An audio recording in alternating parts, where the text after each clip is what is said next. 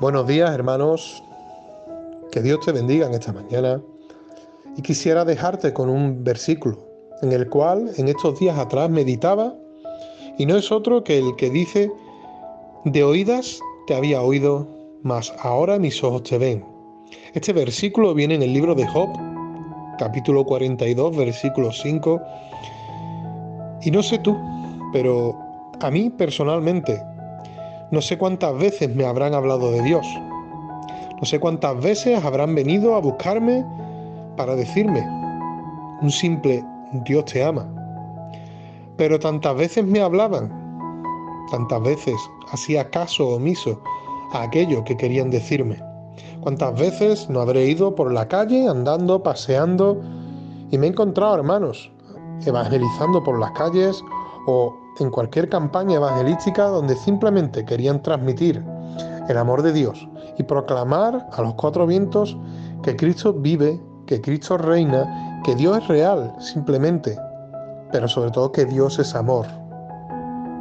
Es cierto que Dios tiene un plan para tu vida y para la mía, que Dios no vino a este mundo simplemente a pasearse. Dios vino a este mundo a salvar a aquellos que se habían perdido, en los cuales nos encontramos tú y yo. Necesitamos reconocer la presencia de Dios.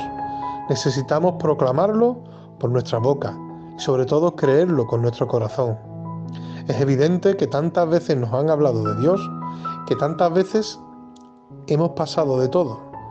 Pero yo te invito en esta mañana a que no hagas caso omiso, a que escuches lo que verdaderamente tiene Dios para ti que el día de mañana puedas decir lo mismo que dice el versículo, que de oídas te había oído, pero es que ahora mis ojos te ven. Es evidente que no vemos a Dios, pero sí vemos su creación. El hombre no puede vivir por sus fuerzas y por sus méritos. El hombre depende del aire, depende del viento, depende de la naturaleza, depende del oxígeno, depende de tantas y tantas cosas que son creadas por Dios, no creadas por el hombre. Así que en esta mañana te, te invito a que medites en todo lo que tú puedas hacer por tus fuerzas. Te lo digo desde ya, son muy pocas. Vas a ir como ese barco cuando va mar adentro y pierde el timón y pierde el rumbo ese barco no va sino hacia la deriva. Y es así como van nuestras vidas. Si no es Cristo quien guía nuestros pasos. Déjate llevar por la presencia de Dios. Invita a que Dios sea el capitán de tu barco, el capitán de tu vida. Y verás cómo tu vida será transformada por completo. Y es evidente que con todos estos tiempos que vivimos malos, de pandemia incluso, Dios no es que vaya a sacarte de esos problemas.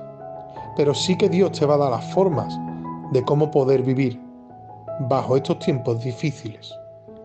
Puesto que Dios es aquel que trae paz a tu corazón.